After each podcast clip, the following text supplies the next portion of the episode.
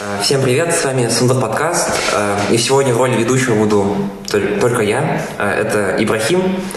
Я отвечаю за политику и все рисованное в Сундук, начиная от обложек для этого подкаста и нашего лога. И сегодня у нас в гостях Бурибаева Малика. Можешь рассказать про себя? Всем привет. Меня зовут Малика. Когда-то мы с Ибрахимом были в одних командах по робототехнике в школе. Сейчас я учусь в Лихайском университете на втором курсе. Я изучаю компьютерные науки и дизайн. Так, эм, сегодня мы пригласили Малику, чтобы поговорить о политике в Америке. Э, но начнем сдалека.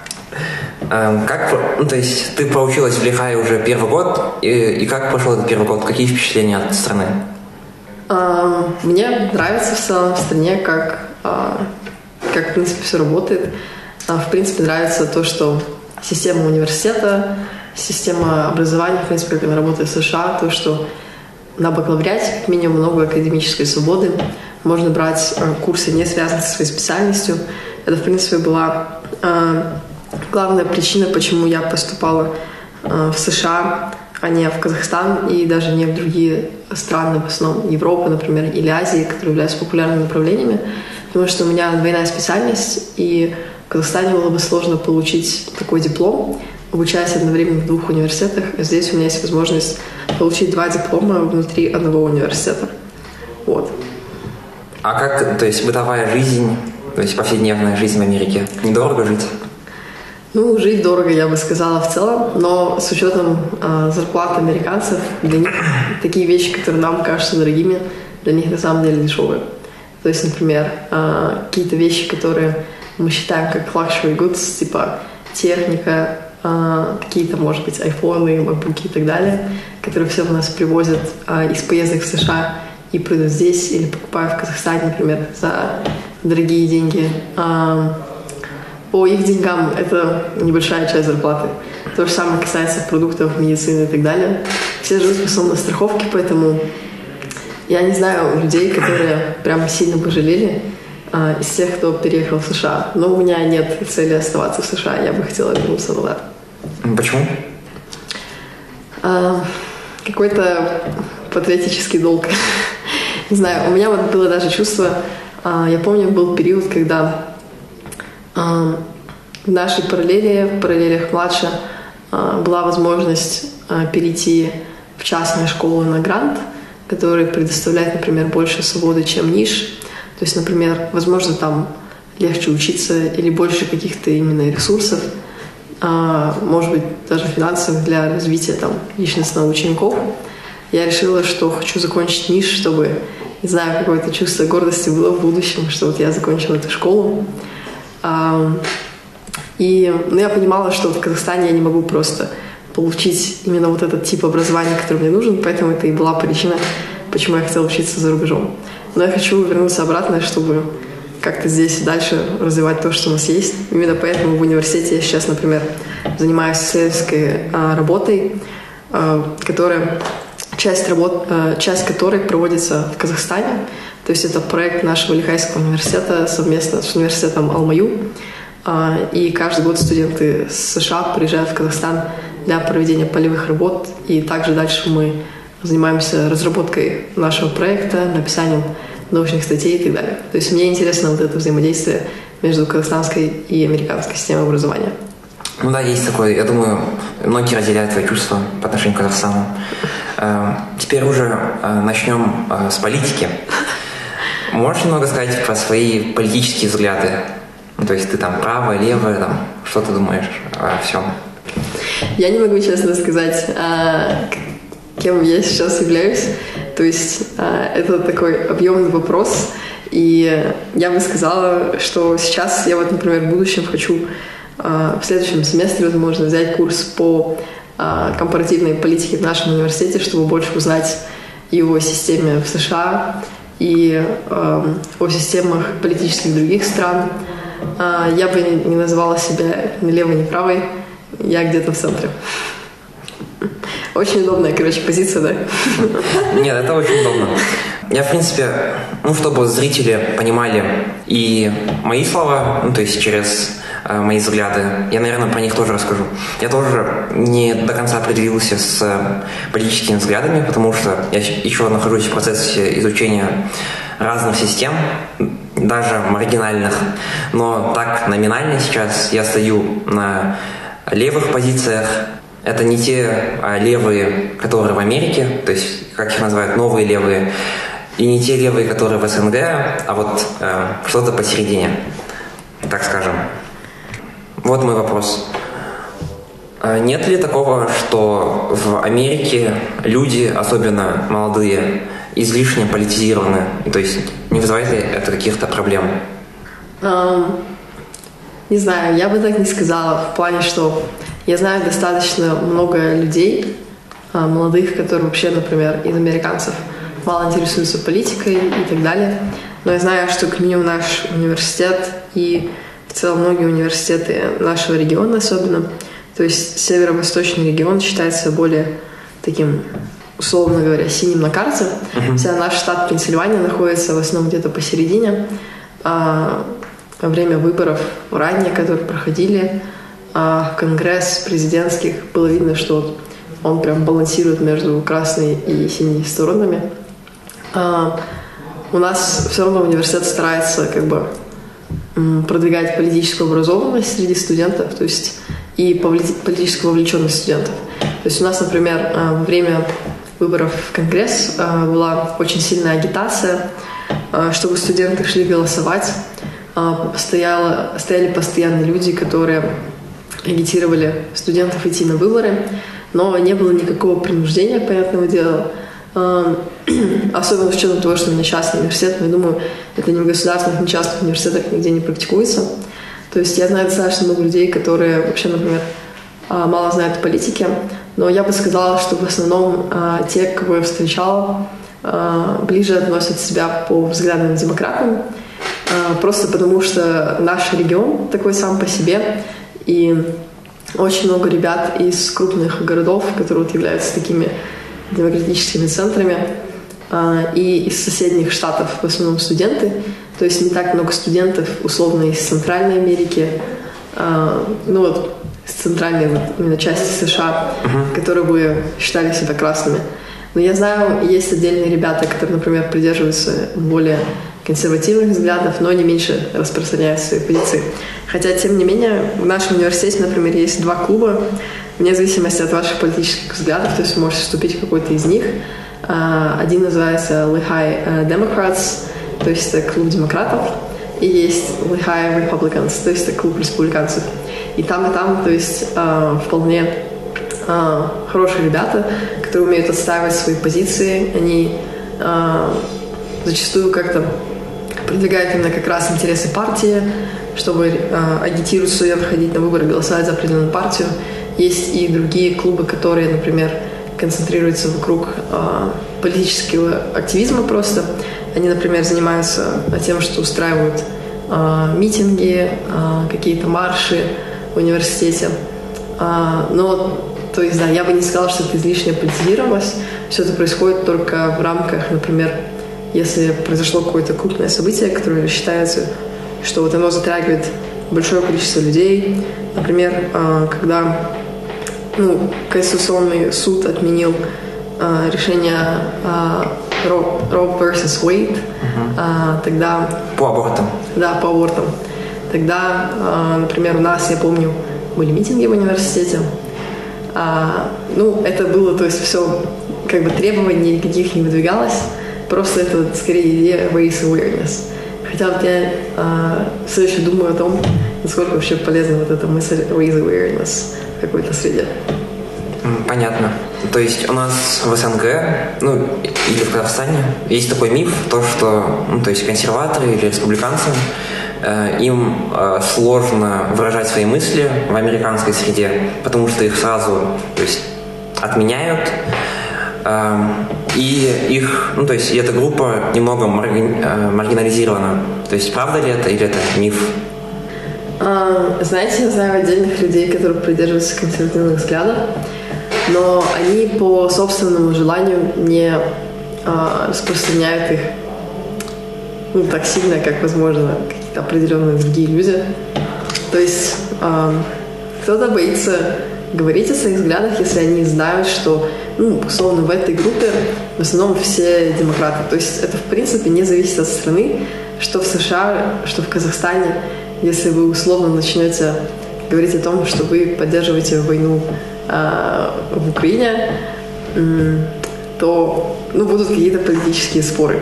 Ситуация, в принципе, короче, универсальная для любой страны. Я бы не сказала, что в США в этом плане сильно плохо.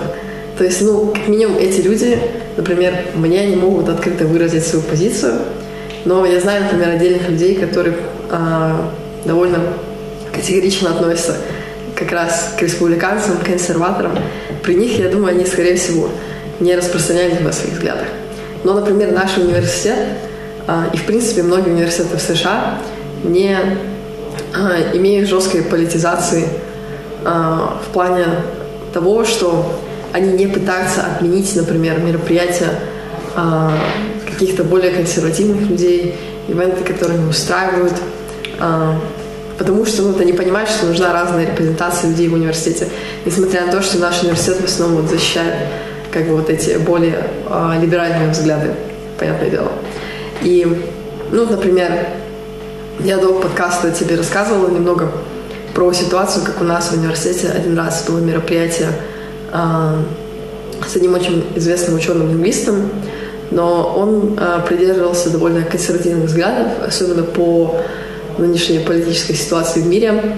Э, и отдельные люди пытались отменить это мероприятие, писали в комиссии в университете какие-то специальные но э, они получали отказ за счет того, что есть люди, которые, например, все еще придерживаются этих взглядов, и это как бы репрезентация разных мнений.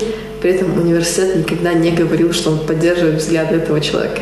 Просто он как бы создает площадку для обсуждения, но никак не для поддержки. И при этом как бы ну, люди других взглядов, они тоже постоянно устраивают какие-то мероприятия, зовут таких спикеров и так далее, и так далее. Ну, хоть ты говорила то, что э, американцы не сильно политизированы, но можно увидеть то, что они, то есть вся Америка разделилась в целом на два полюса. Это, то есть правый полюс для консерваторов и республиканцев, и левый полюс с демократами. И э, даже вышла такая книга э, Why We're Polarized от э, CEO такого СМИ под названием Vox. И там он говорил о том, то, что Америка э, на грани гражданской войны из-за такого сильного разделения взглядов. Э, не думаешь ли ты то, что это опасно для современного общества? Ну, то есть американского, ее порядков. Да, я помню, как ты мне тоже дарил эту книгу. Я ее еще не дочитала, но я помню какие-то отдельные тезисы из нее. Я бы не сказала, что в Америке сейчас назревает какая-то гражданская война, честно. То есть э, Возможно, люди начинают больше говорить о своих политических взглядах. Понятно, когда, например, эм, ну, приходит там, период агитации, выборов и так далее. Сейчас я обсуждаю политику из своих знакомых американцев, только буквально с пару, э, с парой человек, не знаю, где-то на обедах в столовой. Поэтому ну, они мне рассказывают о том, что происходит, вот с именно их точки зрения. Я им рассказываю, как это преподносится, например, в наших СМИ, например, вот как преподносится э, ситуация, например, с выборами в казахстанских СМИ, в российских СМИ. Они говорят, что это вот, типа, по идее, реально все преподносится по-разному. Но они никогда не защищают, например, отдельные супер э, либеральные или супер консервативные СМИ, говоря, что вот кто-то несет истину в последней инстанции. Я бы сказала, короче, что, наверное, позиция про то, что в Америке называют гражданская война, она явно преувеличена. То есть Америка действительно, в принципе, консерваторов и демократов, я помню, когда я играла в дебаты а, в школе, у нас а, на каком-то турнире были дебаты на эту тему, потому что ультралевое крыло а, отделится, короче, от демократической партии США и создаст типа свою фракцию. А как, то есть ультралевый это типа Берни Сандерса? Да, это условно Берни Сандерс и его сподвижники. Ему же не разрешил, он же не смог баллотироваться на выборах э, при Хиллари Клинтон, потому что его э, демократическая партия так обманула. Такое да, было. согласна. А, ну, там своя такая сложная ситуация. Я так, на самом деле, знаю вот ситуацию э, Берни Сандерса. Я, короче, не могу сказать, что я сейчас поддерживаю какую-то политическую партию в США. И, в принципе, мне в этом нет смысла, как гражданки Казахстана, да, вот, э, я ни при чем, скажем так. Нет. И моменты может показаться, что и внутри самих партий есть раскол, то есть внутри даже этих обществ есть раскол, есть какой-то конфликт. Но вот я помню на этих дебатах э, мы обсуждали, что и у республиканцев, и у демократов есть какие-то общие, на самом деле, цели, ценности в виде того, что, ну, все понимают, э, рациональные люди, что там благо там страны, ну, условные патриоты США или даже там граждане мира без разницы, что благосостояние там народа, благосостояние людей, э, базовые какие-то потребности, там, здоровье, экология и так далее, они важны, но они по-разному видят решение этих проблем. Условно там кто-то видит это э, во внедрении там, бесплатной системы здравоохранения. Кто-то считает, что это наоборот неэффективно и лучше здравоохранение, например, поднимать другим способом. И то есть э, просто эти партии, у них как бы в сути есть общие цели, к которым они стремятся разными путями, и за счет этого создается вот этот видимый политический конфликт, чтобы люди за кого-то голосовали. Ну, это типа логично, что это существует в любой системе. А, и... Но не в нашей. Об этом я не буду говорить. Лучше я, да, я об этом не буду говорить. Я лучше буду комментировать ситуацию в США. А, да, так что, не знаю, короче, мне кажется, это преподносится по-разному, разным а, людьми с разным взглядом. Я думаю, вот автор этой книги, у него тоже есть определенная политическая позиция, и вот он может... Как это раз, точно. Да, он вот сильно политизирует эту ситуацию. Я бы сказала, что вот э, рядовым гражданам Америки ну, их потребности, то есть они очень разнятся в зависимости от того, где они живут и так далее. Где-то есть, например, более э, такие менее, короче, богатые слои населения, те, например, которые живут э, в более таких, э, как говорится, как по-русски будет это rural states. А, сельские. Да, ну сельских стран зависит. Ну, в общем, люди, которые больше живут в таких менее урбанизированных э, местах, типа, где больше там развито сельское хозяйство и так далее, у них абсолютно другие потребности в жизни, в отличие от людей, которые живут в крупных мегаполисах э, и там каждый день пьют кофе в Старбаксе и так далее. То есть э, понятно, что у них абсолютно не сходятся взгляды, но это не мешает им как-то сосуществовать в одной системе. Короче, да, вот мой какой-то ответ финальный, то что да, есть как бы поляризованность сейчас, особенно на фоне как бы разных взглядов, разных систем э, и, того, и того, какие вообще политические драмы устраивают политики сейчас. Но, э, но все равно как бы а это не настолько плохо, как кому-то может показаться. Ну, вот, например, взять э, штурм Капитолия, э, который происходил, когда это уже было? Два года назад? Да. Да. Ну, тогда как бы все американцы сказали, типа, ну, блин, да, это было плохо, то, что там кто-то умер еще во время этого штурма, кто-то погиб, ну, то есть кого-то стреляли. Типа, это, это было покушение, как они сказали, типа, на а, американскую свободу. демократию, да, на свободу. И то есть как бы это поняли все, вне зависимости от политических взглядов. Поэтому я не могу сказать, что здесь прям какая-то война. Ну, это была реакция на то, что, э, то есть, э, правые считали то, что выборы 2021 года были с, или 2020 года были сфальсифицированы, э, то есть в пользу Байдена. Ну, согласись, даже в этом случае, возможно, а, штурм правительственных зданий и насильственный захват власти – это, возможно, какое-то не то решение, которое, возможно, должна выбирать страна, которая называет себя самой величайшей, крупнейшей демократией в мире. То есть... Это так. А, да, у разных людей как бы разные взгляды на эту ситуацию, но я просто придерживаюсь э, того, что как бы сопротивление должно быть ненасильственным, и э, должны работать политические институты в целом для того, чтобы не доводить до такой ситуации. Возможно, политические институты в Америке на самом деле работают не так, как хотелось бы гражданам, э, не так, как э, насколько их видят демократизированными э, отдельными. Ну да, потому что а, даже Трамп а, выступал против штурма Капитолия и говорил, что это совсем неправильно. То есть, говоря о том, о политических институтах Америки, а, левое крыло ну, то есть демократы с разными движениями по типу BLM, которые сейчас не такой активны. То есть считают то, что существует то есть проблемы которые заложены в, очень глубоко в институтах Америки. И это можно видеть потому, как они э, пытаются подорвать одни из главных э, институтов Америки по типу полиции, э, судов и так далее. А, возможно, есть такое. Да, я считаю, какие-то принципы работы вот этих политических институтов не совсем верны.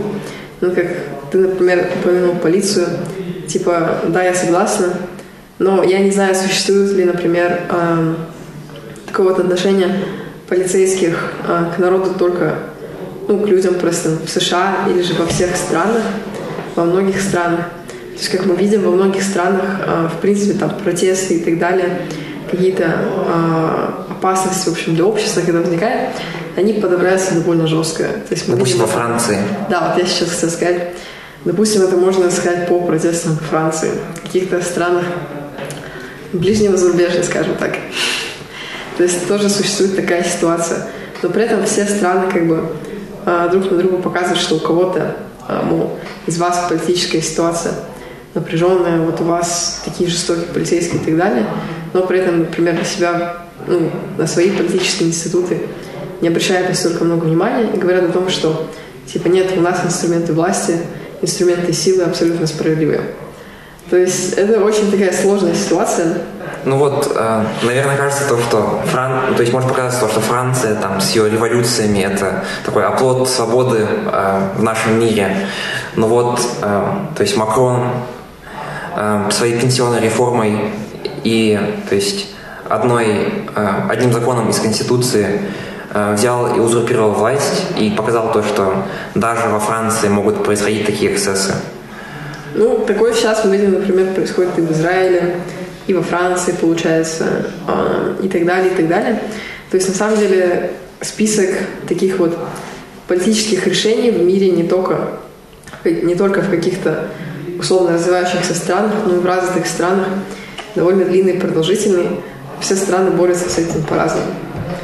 А, что еще сказать? Есть какие-то отдельные страны, наверное, которые с этим хорошо справлялись. Я не знаю, входит ли США точно в этот список. Но я, например, помню, это был президент Кореи, когда его арестовали. А, это было достаточно давно уже а, из-за обвинений в коррупции. И как бы мы видим, что условно в Корее тогда, получается, политические институты работают.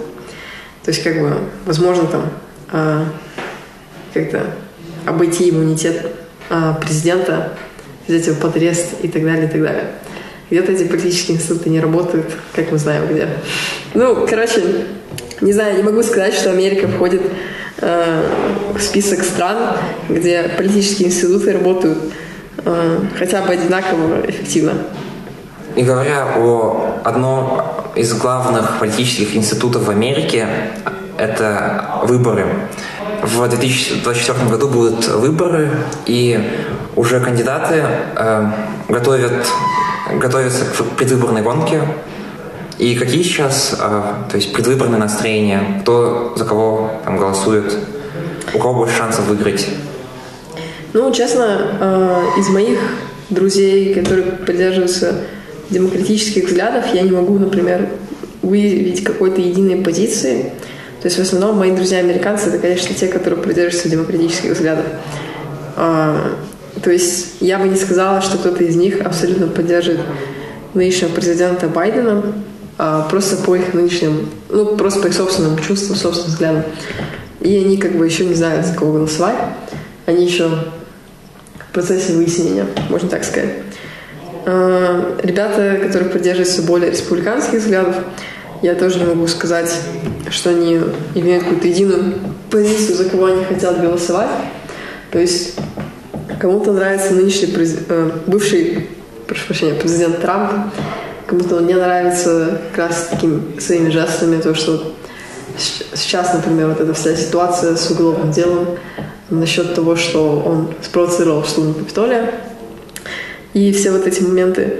То есть э, сейчас, да, сейчас как раз идет такой обширный политический дискурс вообще, за кого голосовать в этой ситуации на, на надвигающихся выборах. Но я бы сказала, что пока что единого мнения ни у кого об этом нет.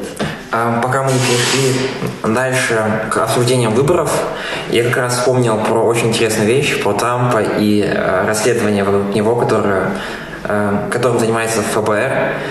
Э, когда Трамп был президентом, он говорил то, что ФБР за ним следит, и набирает на него э, разные материалы. И в тот момент э, все говорили то, что то есть он верит э, в теории заговора, э, он ненормальный и так далее. Но вот сейчас можно уже заметить то, что э, ФБР за ним следили на протяжении многих лет, и по крупицам собирали много информации, чтобы затем не дать ему, то есть получить место на, ну, то есть на новых выборах. Не говорили это о том, то, что в Америке спецслужбы, ФБР а таких спецслужб ну, по типу ФБР, на самом деле, очень много в Америке. То есть подрывают свободу и многие другие институты в Америке. Ну, тебе не кажется, что ты прям сильно сейчас э, политизируешь вообще постановку своего вопроса? Мне кажется, у тебя есть конкретное мнение о том, что ФБР за ним следили, они собрали на него информацию, они против него сфабриковали дело. Мы не знаем еще там, э, что там конкретно произошло, то есть ну, понятное дело, просто там по тому, что вот раньше каких, например, скандалов были замешаны американские спецслужбы, можно понять, да, что они работают не идеально. Было множество сложных политических ситуаций, где до сих пор трудно понять, кто был прав, кто виноват. Уголовные дела затянутые на годы долгие. Но у меня, к сожалению, недостаточно опыта, чтобы сейчас тебе сказать вот очень свою позицию, поэтому главное, короче, что, э, не знаю, ну, знаешь, я постоянно сужу с точки зрения э, гражданина Казахстана, который ну, патриотично довольно относится к своей стране. Поэтому главное, что я себя выношу в этих ситуациях, что ну, в идеальной, условно, демократии такого быть не должно. Ну вот насчет слежки ФБР за президентом, я не знаю, честно, до конца, как это работает. То есть э, вообще, ну, понятно, президент это первое лицо в стране. Скорее всего, за ним идет какое-то постоянное наблюдение со стороны э, охраны, спецслужб, администрации президента и так далее, как она называется в США. Точно не помню. Поэтому я точно не могу сказать. Э, была ли это, какая, был ли это то есть какой-то заговор. То есть сейчас это как теория заговора, по сути. Или это все было так на самом деле? А мы могли продолжить наше обсуждение, то есть и про там Белый дом, и про Хантера Байдена, но это я думаю, я не думаю, что это прям опасно, может тебе, но э, я, я не поддерживаюсь никаких э, теорий заговора, потому что они не верифицируемы, э, и в этом их проблема. Поэтому я э, стараюсь следовать официальной информации э, ну, или какой-нибудь статистике. Э, перейдем же к обсуждению выборов опять. Э, на правом крыле у Трампа появился конкурент. Это Рон де Сантис. Может, ты про него слышал? Да, я знаю. Он, э, ну, для зрителей, Рон де Сантис, он был ну, губернатором штата Флориды, и после него, ну, то есть и Флорида это самый правый штат, наверное, на данный момент. И э, Рон де Сантис, э, он служил в армии, что очень важно, э, и воевал даже, что очень важно для то есть, правых американцев. Потом он в, в своей Флориде э, сделал очень много изменений законов, законах, э, которые были немыслимы э, до, до него. И во многом Overturn of uh, Roe v. Wade, он Э, связан с Роном Санчесом, потому что вот этот дискурс о отменении э, права на аборты пошел вот именно из Флориды. Э, и вот э, идет ли какой-то перекос в сторону Десантиса? Э, как я говорила, политический дискурс – это в основном не то, чем я сейчас занимаюсь, особенно с учетом того, что я нахожусь сейчас в Казахстане, И, возможно, я смогу в будущем тебе дать как-то более точный ответ на вопрос, когда пообщаюсь э, с кем-то из американцев больше, кто придерживается больше таких консервативных взглядов. Потому что, как я сказала, в основном мои знакомые э, придерживаются все более демократических взглядов. Но э, просто наблюдая за новостной сводкой, сводкой э, как вообще люди реагируют на какие-то новости о Десантисе, условно, я могу сказать, что у него есть какая-то определенная поддержка, но, наверное, в основном из-за того, что э, какими-то действиями Трамп, как любит, э, не что любит, в общем, как говорят э, более либеральные демократические газеты, дискредитировал себя и свои умения как президент. То есть, короче, он не дает никаких точных надежд. Наверное, большинству людей, кто хотел бы, может, за него проголосовать. Но я знаю, например, что когда он приезжал во Флориду э, весной, потому что у него там одна из его резиденций, скажем так, Мара Ларгу, э, его встречало огромное количество людей, э, все его поддерживали, радовались и так далее. Но я не знаю, я, например, была во Флориде э, весной также, мы просто ездили на break, э, то есть каникулы весной с нашими друзьями. Мне показалось, что жизнь во Флориде действительно сильно отличается, может быть, от более либеральных штатов, вроде вот того, где я живу, э, например, Пенсильвания, там, также отличается там, от Нью-Йорка условно и штата Нью-Йорк. Для меня, например, одним из важных показателей было то, что в консервативных штатах, например, более намного строгое отношение к, скажем так, запрещенным веществам в Казахстане, запрещенным. А в то время как, например, в более либеральных штатах намного больше послаблений в этом плане. То есть, например, марихуана считается легализованной при использовании в медицинских целях. И э, у людей в целом из-за этого тоже намного такое отношение э, просто к употреблению, например, марихуаны. Потому что она, ну, по исследованиям, не считается входным наркотиком. Я не знаю, насколько это правда. Конечно же, я ничего никогда не пробовала. Я вам точно сразу это скажу. И правильно. Да, конечно. Но я знаю много людей, э, которые там курят марихуану и так далее. А, я не могу сказать, что это плохие или хорошие люди.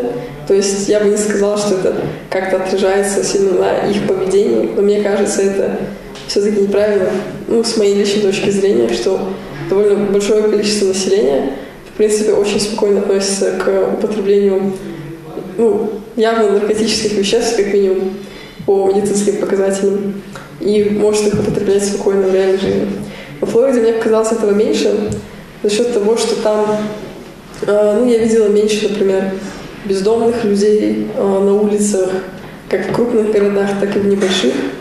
То время как, а, условно, в Нью-Йорке, Филадельфии, если вы зайдете в метро или будете стоять возле метро, где-то идти по центральным улицам, то же самое с Сан-Франциско, вы увидите огромное количество бездомных людей, невменяемых, которые выглядят очень плохо.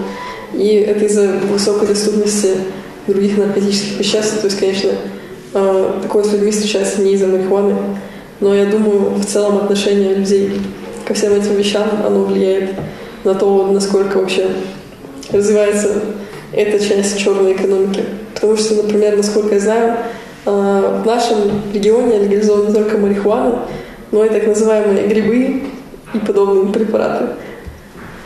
А, ну, как а, некоторые говорят, а, марихуана – это просто дополнительный шаг к тому, чтобы прийти к более тяжелым наркотикам.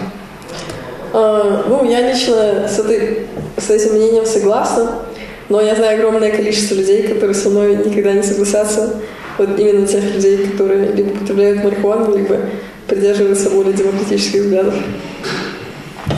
Э, ну, тогда, э, заканчивая наше обсуждение про Трампа и Десантиса, э, насколько я слышал, по статистике, правое крыло, оно сконсолидировано вокруг Трампа, и Десантис, хоть он и популярный, но э, республиканцы не хотят э, на этот раз отдать э, голоса э, левым кандидатам, поэтому, то есть, они все собрались вокруг Трампа. И теперь можно перейти к обсуждению Байдена. То есть э, все мы знаем то, что э, у Байдена есть много проблем, есть много мемов в интернете с Байденом. Там можно вспомнить, допустим, как он говорит America can be described in a single word. Потом он говорит, ну то есть он говорит то, что Америка может быть описана одним словом, а потом произносит какую-то чушь и в конце говорит Гималай и Синьцзиньпинь. Э, Еще можно вспомнить видео, где он подходит э, к папе Франциску, э, папе римскому, и ему на ухо шепчет «Вы популярный афроамериканский бейсбольный игрок в Америке». Ну, вот такое есть, и многие считают, что у Байдена есть проблемы, и он то есть, находится в, во вневменяемом состоянии. Хотя многие из этих видео и сфабрикованы, нельзя отрицать, что Эм, большое количество из них э, дает нам какие-то основания на то, чтобы э, предполагать, что эм, у Байдена есть какие-то проблемы с ментальным здоровьем. Э, что ты об этом думаешь? Я считаю, это все чисто спекуляция, то я не могу сказать, реально ли есть у Байдена что-то или нет. Я только знаю, то есть из официальных фактов, как э, писали в СМИ, что недавно, ну как недавно, достаточно давно уже перенес какую-то операцию. Э, и после этого были фотографии, где у него были как, какие-то непонятные следы на лице. И вот я помню, что это было, объясняли, что это было как связано с недавно перенесенным медицинским вмешательством. То есть у него на лице это как-то отобразилось, какие-то какие-то следы, как будто он на чем-то лежал. И ну, то есть я не знаю, насколько это правда. Понятно, никакой подтвержденной информации нет. Там информация о здоровье президента никогда не будет вот так открыто разглашаться. Но мы посмотрим, то есть в будущем, э, особенно когда вот осенью начнется более такая оживленная, скорее всего, политическая дискуссия в университете, как вообще относятся сейчас люди демократических взглядов к Байдену, то есть проголосовали ли бы они за него или нет. Но Байден президент, который как бы был, получается, 41 срок сейчас на данный момент, и он будет переизбираться, поэтому будет, конечно, интересно посмотреть э, на то, как это будет происходить. Потому что, насколько мы знаем, то есть президенты, которые избираются на первый срок, э, они, ну, можно так предположить как минимум, у них есть мотивация э, выполнять свои обещания, которые они обещают во время первой агитационной кампании, чтобы переизбраться на второй срок. Мы не знаем, то есть, э, какие обещания будет давать Байден э, до конца, по крайней мере, сейчас, и как демократическая партия потом будет уже это все отрабатывать, и как будет работать Конгресс, будет ли он поддерживать решение президента, или же будут такие же э, условные конфликты, какие происходили сейчас в последнее время. Понятно. А, ну, то есть заключая тему про вообще выборы, а, я, наверное, скажу то, что а, Байден стал менее популярным у демократов, даже если то есть вот эти все мемы про его ментальное здоровье являются неправдой, они, они и многие другие вещи, то есть, которые произошли в Америке, немного подорвали его авторитет, его рейтинги среди даже демократов. И у демократической партии нет э, других кандидатов э, в президенты, ну, то есть более-менее заметных. Допустим, популярный э, Берни Сандерс эм, не собирается участвовать на этих выборах, а другие, а другие демократические кандидаты показывают очень низкие эм, результаты. Поэтому это нам дает некоторые основания думать, что на следующих выборах может выиграть э, Трамп. Но это лишь мои предположения. Да, э, ну, знаешь, мне самое интересно, как это все будет складываться, потому что, да, я бы сказала, что сейчас нет прям очень сильного кандидата от демократической партии, но понятное дело, что в конце концов, ну, самый ожидаемый сценарий, который происходит всегда, то, что э, люди сконсолидируются вокруг какого-то одного кандидата от своей партии, и они станут как бы центральными фигурами дальше. ну, на самом вот последнем этапе, то есть выборов, агитации и всего остального. В данном случае мне будет интересно посмотреть, будет ли это Трамп, Десантис или кто-то еще от республиканской партии, и будет ли это Байден от демократической партии. То есть сейчас он выдвинут на выборы как президент, пытающийся переизбраться на второй срок. Будет интересно посмотреть, а, кого же в итоге выберет и партия, и род. Да, это будет очень интересно. А, переходя к следующей и последней теме нашего разговора, это э, минувшие протесты в Голливуде, ну и даже продолжающиеся. То есть э, сперва был э, Сперва были протесты сценаристов, когда они просто отказывались работать, то есть все вместе. Гильдия сценаристов устроила э, массовую забастовку в Голливуде, потому что сценаристам, ну, то есть, по их мнению, явно не доплачивают, э, и главы студии забирают слишком много денег. И вот недавно э, после сценаристов последовал, последовали протесты актеров, а, прямо перед выходом а, Барби и Опенгеймера. А, и актеры тоже начали протестовать за низкие зарплаты. Что ты об этом думаешь? Знаешь, это такой очень интересный момент, потому что э, в какой-то момент раньше, до того, как я поступила еще, то есть у меня был долгий период выбора вообще профессии, на кого я собиралась поступать. То есть я в какой-то момент была определена, что я пойду в инженерию или компьютер сайенс или что-то связанное с робототехникой. Но потом у меня появилась неуверенность, потому что я подумала, что, ну, во-первых, одна из сфер, которая меня также интересует, это искусство, потому что, ну, оно всегда как присутствовало в моей жизни.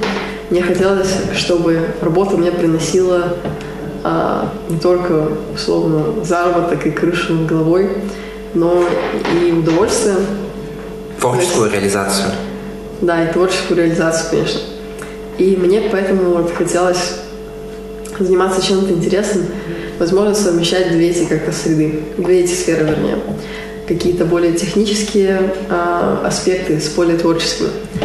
И я смотрела варианты, либо полностью, рассматривала вариант либо полностью идти в творческую сферу, либо же остаться где-то посередине. В итоге я решила остаться где-то посередине, а, то есть сейчас я учусь на дизайнера, и вторая специальность у меня компьютер сайенс и engineering. То есть я это сделала для того, чтобы в будущем заниматься компьютерной графикой, анимацией с более технических аспектов. Потому что, например, а, вот эта ситуация в Голливуде, она существует не только для сценаристов а, и актеров, условно, но и, в принципе, для очень-очень многих профессий, в том числе, например, VFX artists, special effects artists, то есть художники, занимающиеся компьютерной графикой. Если посмотреть статистику по зарплате, которую они получают, она в целом, она часто в среднем ниже намного, чем зарплаты э, каких-то просто software developers, каких-то разработчиков, которые просто разрабатывают приложения, сайты и так далее.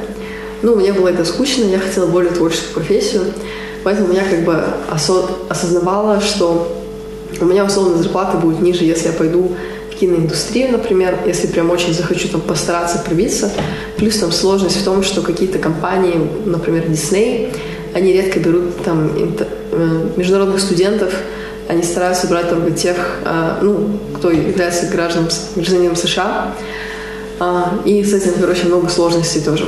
И то есть оплата там ниже, потому что, ну, вот есть продюсеры, а, у которых какие-то свои интересы. И, соответственно, многие а, исполнители как раз этих заказов, они страдают.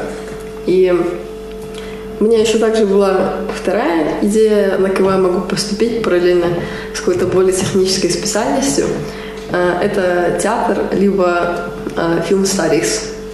То есть что-то, что больше связано как раз а, с творческой именно стороной, создания э, фильмов, постановок и подобных вообще, э, не знаю, творений искусства, что ли, так, как сказать.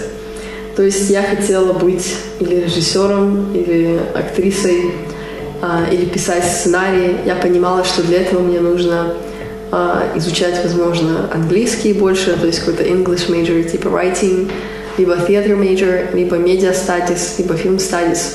Я еще хотела как-то, чтобы у меня там было пересечение с моей э, дизайнерской профессией, то есть какие-то курсы, может быть, по как раз э, видеоэдитинг, то есть монтажу, э, анимации, построению, то есть вообще сценария в будущем. Ну, то есть для аниматоров, условно, тоже полезно концепт э, художников, которые создают какие-то истории. Э, но потом я узнала, что вот актерская гильдия США, ну, это не гильдия называется, это называется... Профсоюз. Да, Union называется. Профсоюз э, актеров. Э, то есть нужно платить какие-то определенные членские взносы, чтобы там находиться каждый год. И при этом по статистике 99% из них безработные. То есть эм, очень сложно стать на самом деле успешным актером в США. Хотя, казалось бы, там столько, например, студий, всего остального. Э, огромное количество людей действительно работают там за копейки. В том числе это касается актеров театра, например, э, которые... Ну, то есть в основном актеры фильмов, они начинают э, с театра, ведь, то есть они получают в основном театральное образование, потому что актерская специальность, она в первую очередь театральная. И туда очень сложно поступить, во-первых, из-за вступительных экзаменов. А, то есть, ну, шанс туда поступить, в принципе, равен поступлению в Гарвард, вот в эти университеты, в которых а, действительно сильная актерская школа. Из известных это там Норвестерн, Нью-Йорк Университет, Карнеги Меллон Университет и так далее, и так далее. И, ну, в общем, да, я понимала, что у меня зарплата, скорее всего, будет около 20 тысяч долларов в год за, например, участие, если я, например, стала бы актрисой а, в очень-очень большом количестве театральных постановок, и я не могу жить на эти деньги точно. Я лучше предпочту вот учиться на софтвер-инженера и на дизайнера, и потом уже выйти а, в эту сферу каким-то другим путем. Короче, да, это очень серьезная проблема. Я просто вам рассказывала об этом, когда столкнулась с сама при выборе профессии и почему сейчас эта профессия очень многих людей отталкивает. Ну вот, э, зрители, если вы смотрели фильм «La La ну то есть он немного идеализирован, то есть там про музыку и про актерство, но в принципе, то есть ситуацию актеров и сложности по становлению популярным актером примерно вот такие, как показаны то есть в начале фильма.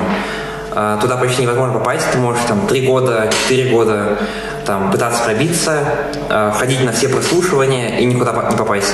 Это, то есть, во многом удача. И вот, как Малька сказала, шанс это поступить а, примерно как поступить в Гарвард.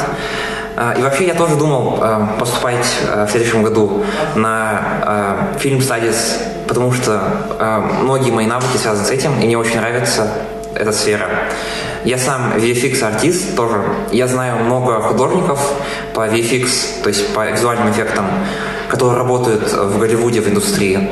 И э, они мне говорят то, что вот там всякие Marvel, там DC, э, Warner Brothers, э, они скидывают им за несколько месяцев до премьеры э, сырые фильмы, им приходится там за 2-3 месяца э, всю графику делать, из-за этого она выходит такой плохой, у них э, происходит выгорание, э, у них очень маленькие зарплаты, и они не знают, что с этим делать. И у меня также есть э, некоторые знакомые сценаристы, и они тоже говорят то, что их там очень много, выборка огромная и competition. И у них очень низкие зарплаты. Поэтому, если вы думаете то, что вот в Америке вот сценаристы, актеры, они все зажрались, и там выходят на протесты, то на самом деле у них тоже очень все плохо, и они безработные, на грани э, бедности. Э, да. И вот это все. В общем, да, мне тоже было это интересно, просто я думала о том, что вот такие условия труда для, не знаю, может для американского общества они нормальные в этой среде как бы считаются. То есть это, ну, как бы такая ситуация, она существует десятилетиями. И помню, я смотрела сериал «Голливуд» на Netflix, очень интересный, про тоже эту ситуацию, про э, золотой век Голливуда. Тем не менее, там мы видим, как э, главный герой пытается пробиться в фильм в Голливуде, и чем э, в итоге это заканчивается. То есть э, люди толпами стоят э, перед, перед воротами вот этих киностудий, пытаются попасть на кастинги, но нужно быть невероятным счастливчиком, чтобы все как бы сложилось хорошо у тебя в этой сфере. Поэтому это, мне кажется, большой шаг э, в том, что профсоюзы теперь имеют такой достаточный общественный вес, э, ну, получается, в для того, чтобы, например, замедлять премьеры э, вообще графики этих всех киностудий. Можно заметить то, что за последние несколько лет качество фильмов упали, и, возможно, это вот связано с, со всеми этими волнениями э, вокруг Голливуда э, и ее корпоративной культурой. Сейчас, ну, то есть в фильмах э, от Netflix и от других популярных студий, э, Paramount, э, Disney и так далее, можно видеть э, много разных культурных аспектов, которые э, рассматриваются и народными у нас в Казахстане. Допустим, когда русалочку э, вместо, ну, то есть на место русалочки э, в фильме ставят э, чернокожую актрису, ну, то есть э, и другие разные вещи. Но сейчас можно заметить то, что Netflix, Disney э, и другие студии потихоньку отказываются от, э, то есть экспертов по разнообразию, э, по гендерным вопросам. Э, вот недавно Disney и Netflix уволили большую часть своего штаба в этом направлении. Говорит ли это о том, то, что скоро грядет какой-то новый поворот в фильмах? Может, он не хороший, но... Я, честно, на этот вопрос не могу ответить точно, потому что ну, я не так много сейчас на самом деле смотрю из-за учебы фильмов, сериалов и так далее. Я знаю, что э, сроки, как минимум, выпусков многих э, популярных проектов сильно откладываются из-за протестов, из-за того, что очень много времени тратится как на съемки, так и на обработку, и забастовка идет уже не первый день далеко.